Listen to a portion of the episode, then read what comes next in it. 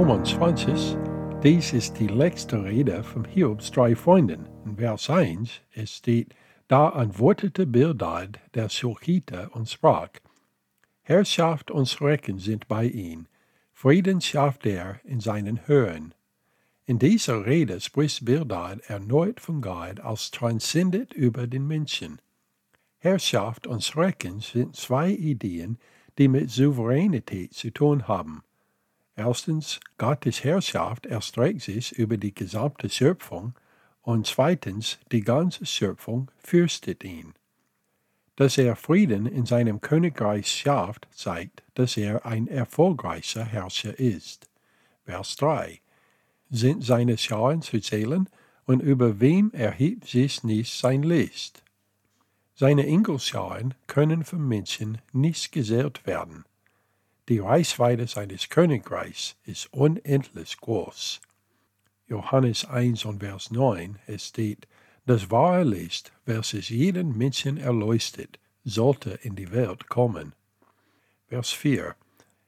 Wie kann aber der Sterbliche gerecht sein vor Gott, und wie will der rein sein, der von der Frau geboren ist? Bildad gibt zwei Gründe an, warum er glaubt, dass ein Mensch vor den Augen Gottes nicht gerecht und rein sein kann. Erstens, er ist sterblich und zweitens, er ist von einer Frau geboren. Wie Adam hat Bildad Eva für die Sterblichkeit des Menschen verantwortlich gemacht, da sie die erste war, die die Frucht gegessen hat.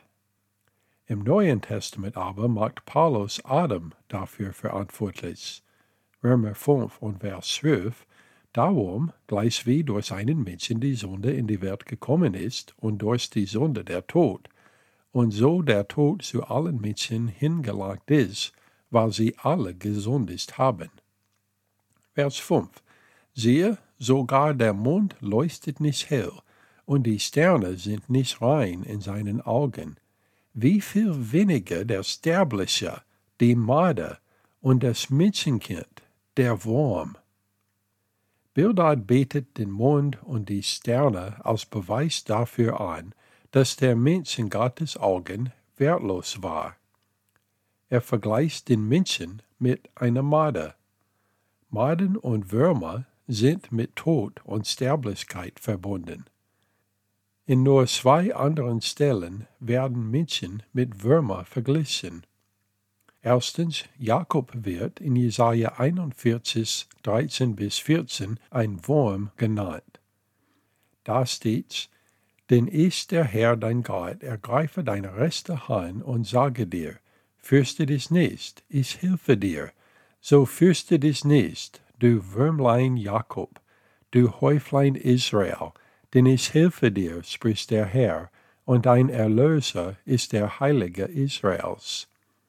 Die andere Stelle ist Psalm 22, wo der Messias identifiziert sich mit den sterblichen Menschen, indem er sich selbst als Wurm bezeichnet.